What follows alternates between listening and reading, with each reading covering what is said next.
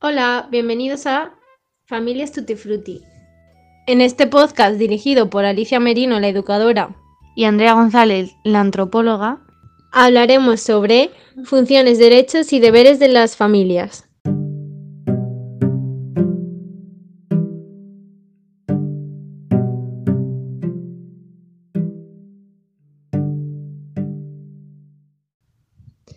Bueno, yo creo que más o menos todo el mundo sabe que las personas pues tenemos una serie de necesidades. Vosotros sabéis qué derechos y deberes tenemos las personas y en concreto los niños.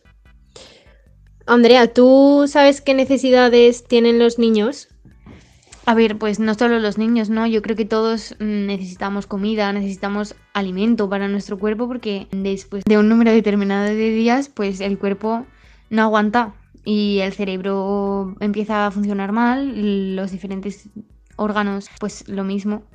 Y aparte de, esas necesidades pues que podríamos determinar fisiológicas, ¿no? Sí. De, que necesita el cuerpo, pues también necesitamos una serie de estímulos cognitivos que nos hagan... O sea, una educación... Claro, sí tanto por parte de padres como de centros educativos, por ejemplo. ¿A eso te sí, yo creo que los centros educativos están más especializados que los padres porque no dejan de ser, o sea, los padres no dejan de ser otro tipo de trabajadores, ¿no? Hmm. Entonces, tú en este caso que eres educadora, pues estás especializada para educar a niños de 0 a 6 años y hay pues otro tipo de educaciones que obviamente están más enfocadas a diferentes personas porque es imposible que los padres de un niño pues tengan toda la serie de conocimientos que el niño requiera. Entonces, pues sí. Esas necesidades se podrían clasificar como necesidades cognitivas, ¿no? Del, sí, que a veces deriva también, o sea, en lo que hemos dicho, la educación, que pues normalmente por parte de los padres es más social, ¿no? Y emocional. Podría decirse, porque los padres tienen más esa obliga bueno, no obligación, pero como función de, formar vínculos con sus hijos o con sus hijas para que estos puedan empezar a explorar el entorno con toda seguridad, puedan empezar a aprender un poco pues texturas, ya sabemos todos lo que aprenden los niños cuando son pequeños. Y obviamente ese vínculo va a determinar después mm, la autoestima de esos niños, o sea, no 100%, pero se podría considerar que en gran parte pues Mm, construye la autoestima de los niños. Y obviamente eh, esos niños y esas niñas se tienen que sentir aceptados y respetados. Claro, pero yo el problema que veo en las escuelas, por ejemplo, es que muchos padres no saben cómo enseñar ese tipo de emociones. Muchos niños no saben qué es lo que están sintiendo. Entonces yo creo que ahí pues eh, algunos de los deberes de los que hemos mencionado pues no se cumplen, ¿no? No, no por falta de cuidado, sino porque por falta de, conocimiento. Y para eso yo creo que también estaba pues la escuela, los educadores. Claro, sí, no solo eso, sino también personas que se dediquen a mm, ofrecer charlas para los padres o para gente que le interesa o como tú en este caso eres educadora y a ti te han formado bien pero puede haber gente que la hayan formado y no esté 100% de acuerdo con lo que le han hmm. explicado.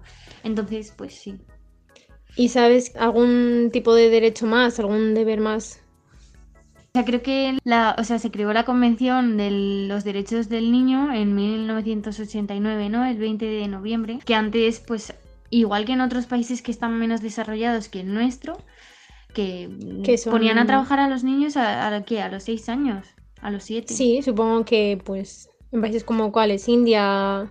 Sí. Que tienen niños explotados haciendo cosas que luego compramos nosotros. Sí.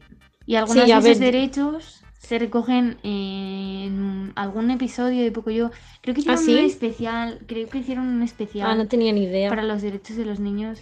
Os podremos adjuntar el, el enlace en. Ah, pues sí, podríamos ponerlo. Podemos añadir los links. Sí, pues no, no sabía eso de poco yo. Hablaban del, derecho a la vivienda, del derecho a una vida social, que es lo que hemos hmm. hablado antes también. El derecho al juego, porque esto también es un, ah, tema, un tema amplio. Sí. Bueno, y a raíz de todo esto, ¿tienes tú algún ejemplo así personal en el que creas que no se han cumplido algún deber o algún derecho en tu infancia o algo, algo que hayas visto por la calle o, o alguna experiencia que tengas tú? Bueno, pues a mí de pequeña sí que es verdad que me pasó que mm, creo que tenía como mucha curiosidad por mm, lo artístico, diría yo. Hmm. Y claro, yo de pequeña, pues que tendría cuatro años, yo cogí una piedra del suelo y me Hace puse a rayar coches. Sí, pero claro, yo no sé por qué lo hice, ¿sabes? Nadie se preocupó del por qué lo hacía, mi madre y mi padre. En cuanto vieron que, que había rayado un coche con una amiga mía y con dos primos suyos, pues evidentemente me echaron la bronca, me echaron la bronca y me pusieron un castigo.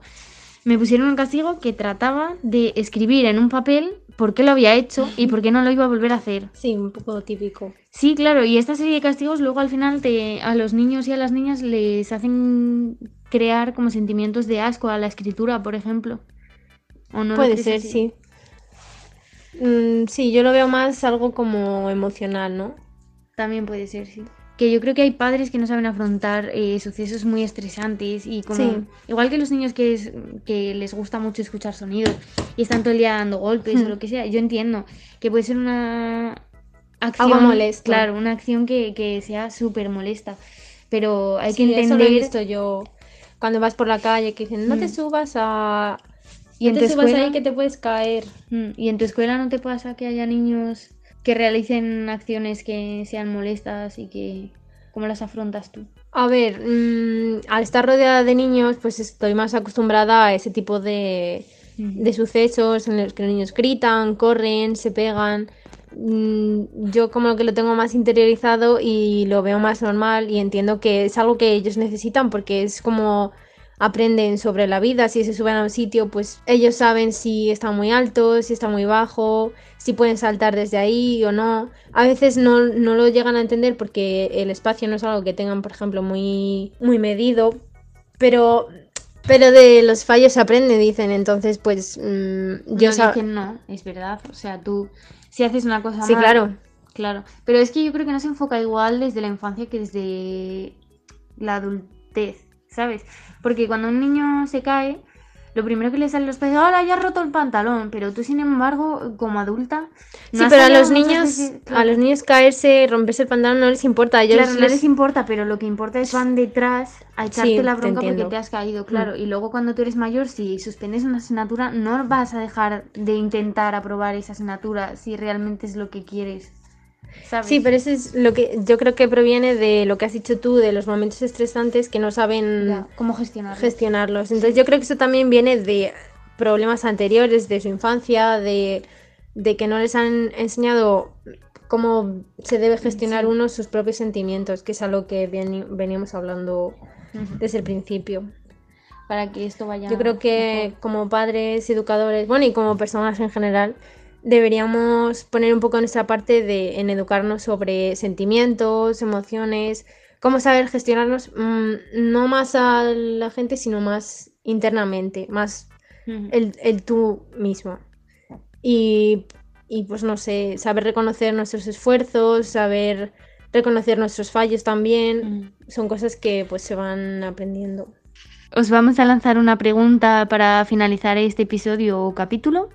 Queremos saber algún momento estresante que hayáis vivido como adultos respecto a un niño o si no lo habéis vivido que lo hayáis visto y algo estresante que os haya pasado vosotros en vuestra infancia, o sea, algo que mm, hayáis hecho vosotros que haya provocado ese estrés en un adulto.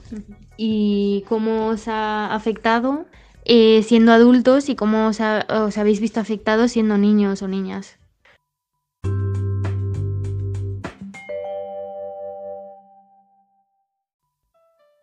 Y bueno, pues hasta aquí el capítulo de hoy. Esperamos que os haya gustado y que os haya hecho reflexionar o ver las cosas desde otra perspectiva. Aceptaremos también propuestas vuestras. Y os esperamos en el próximo. Adiós. Adiós.